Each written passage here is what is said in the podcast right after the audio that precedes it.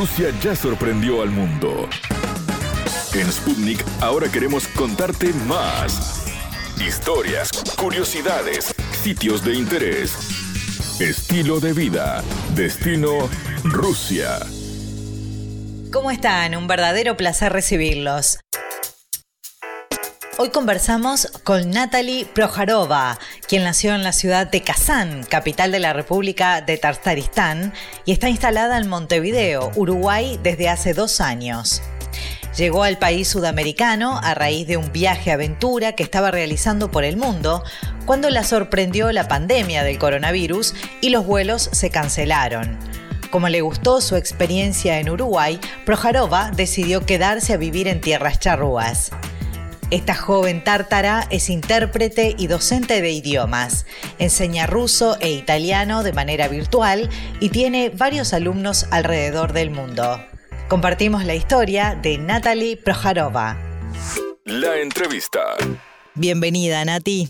Muchas gracias, hola. Un gusto recibirte. Bueno, sos docente de idiomas y también intérprete, así que hablas más allá del ruso, que es tu tu idioma natal, digamos, ¿qué otros idiomas hablas? Yo hablo también inglés, uh, italiano, un poco de español y portugués. ¿El español cómo lo fuiste aprendiendo? ¿Fue, fue algo que nació en Rusia ya aprender español o, o cuando, cuando te viniste a Uruguay lo aprendiste acá? No, cuando vine en Uruguay hablaba solo inglés y portugués y pensaba que me van a bastar estos dos idiomas y no. Entonces, para socializarme más, comencé a aprender español, pero todavía no puedo decir que aprendí mucho. Sí, el básico para comunicar, pero a veces me cuesta. Claro, de repente algunas cosas muy difíciles, pero bueno, pero para comunicarte, o sea, tanto en el trabajo o para ir al supermercado o, ir a comer a algún lado, todo eso sí, como que podés, podés llevar adelante una conversación, digamos. Sí, sí. Yo creo que tengo la suerte de tener amigos uruguayos que no hablan inglés, entonces yo sí que tengo aprender. Te obligaron. Te obligaron a hablar español, pero bastante bien, porque hace poquito que estás instalada en Uruguay, ¿no?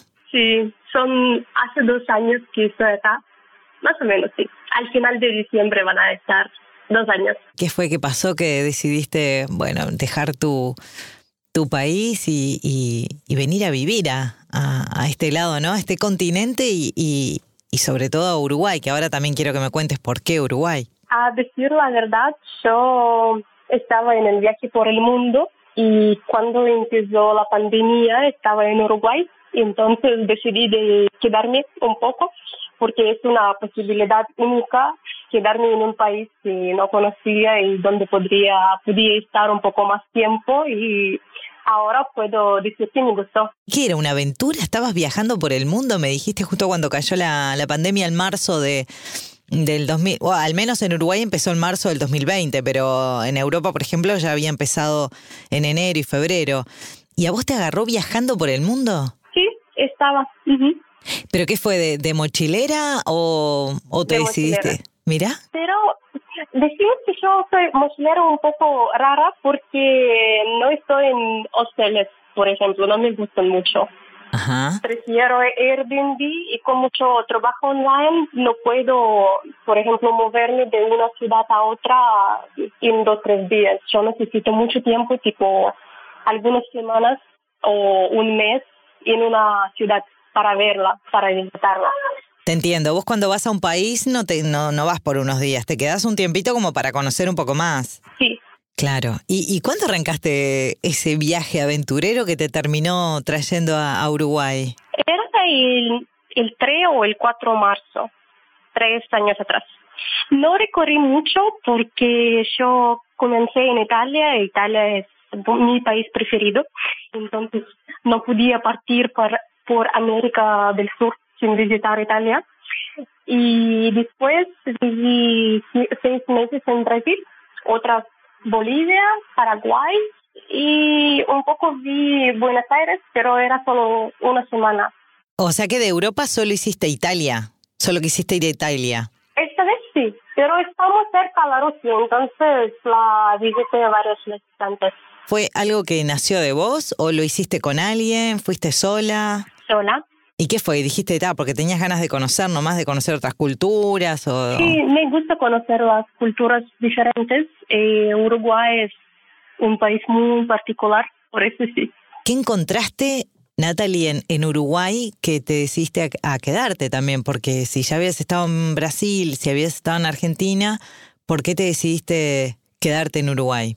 Para mí son dos cosas principales, son mis amigos que tengo. Eh, yo creo que la gente es una cosa uh, muy importante en la vida. Y la segunda cosa que puede parecer un poco rara, pero salsa el nivel de salsa en Uruguay, en los procesos que tengo acá, son muy buenos. ¿Estás bailando salsa? ¿Estás aprendiendo a bailar salsa? Yo aprendí en Rusia, nosotros tenemos muchos cubanos, pero es verdad. lo que se baila acá es diferente, entonces sí puedo decir que es como aprender un poco de cero. Yo trabajo, trabajo online. ¿Trabajas online para Rusia o para otros países? Para Rusia y otros países. ¿Y ahí qué, qué es lo que haces? ¿Enseñas los idiomas y también haces traducciones? Ahora enseño italiano y ruso y no hago traducciones porque me gustaba antes hacer interpretaciones, ¿sí? Cuando uh, traduces oralmente. Claro. Pero cuando necesitas escribir, no, me mucho.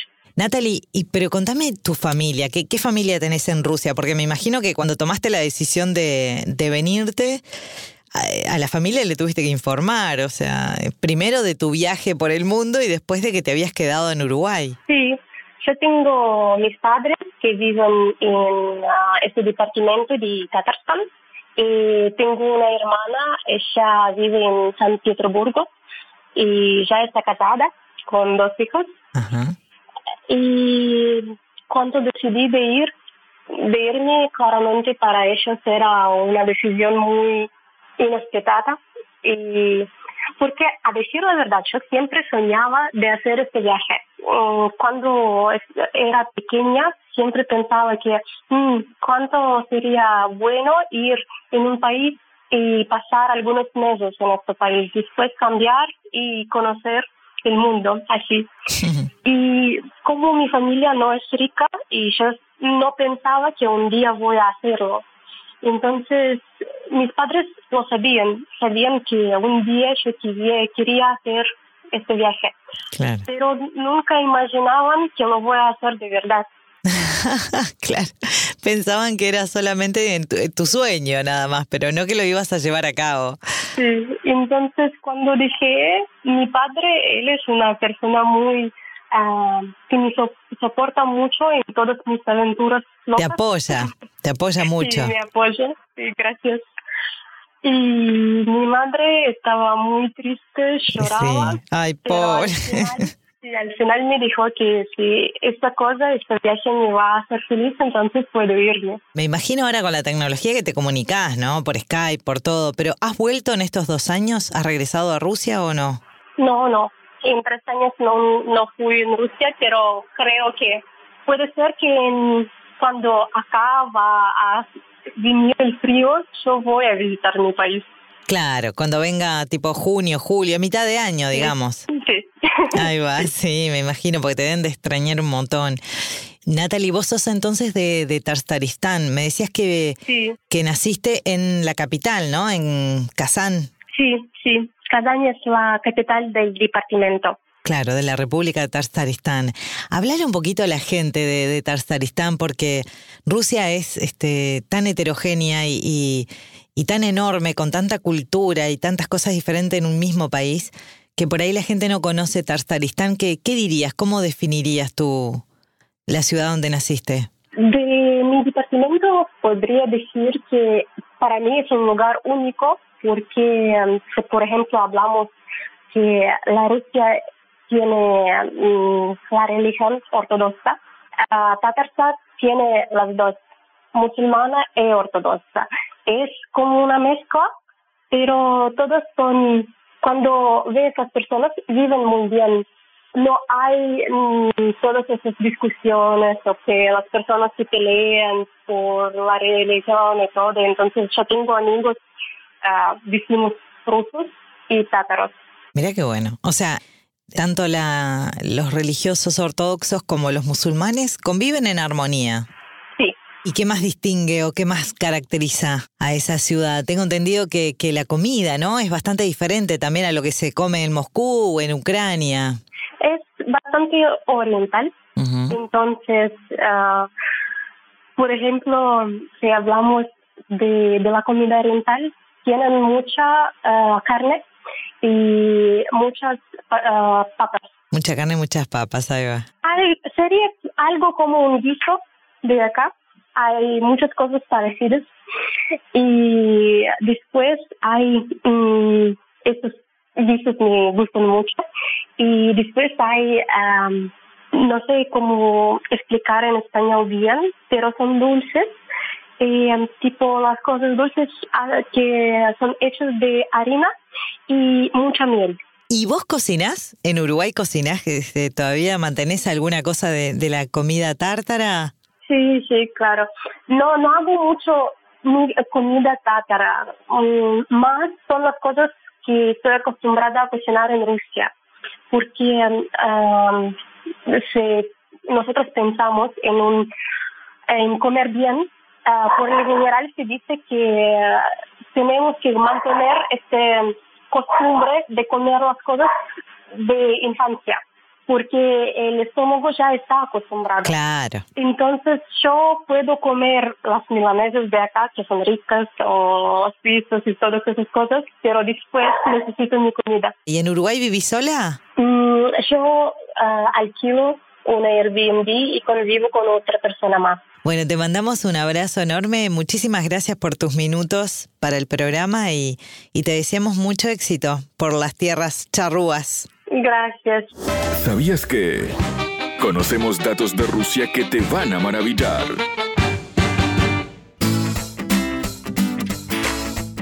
La República de Tarzaristán es fronteriza con otras ocho regiones rusas. Se ubica en el este de la parte europea de Rusia, a 650 kilómetros de Moscú. La región se halla en la confluencia de dos ríos grandes, Volga y Kama. Tarzaristán es una región única. Su pueblo ha logrado preservar el idioma, cultura y tradiciones personas de distintos orígenes que profesan diferentes religiones y que hablan distintos idiomas viven allí en armonía. Kazán es la ciudad más grande de la región, además de la capital, donde viven 1,2 millones de personas. Hasta aquí, Destino Rusia. Gracias por la compañía. Destino Rusia.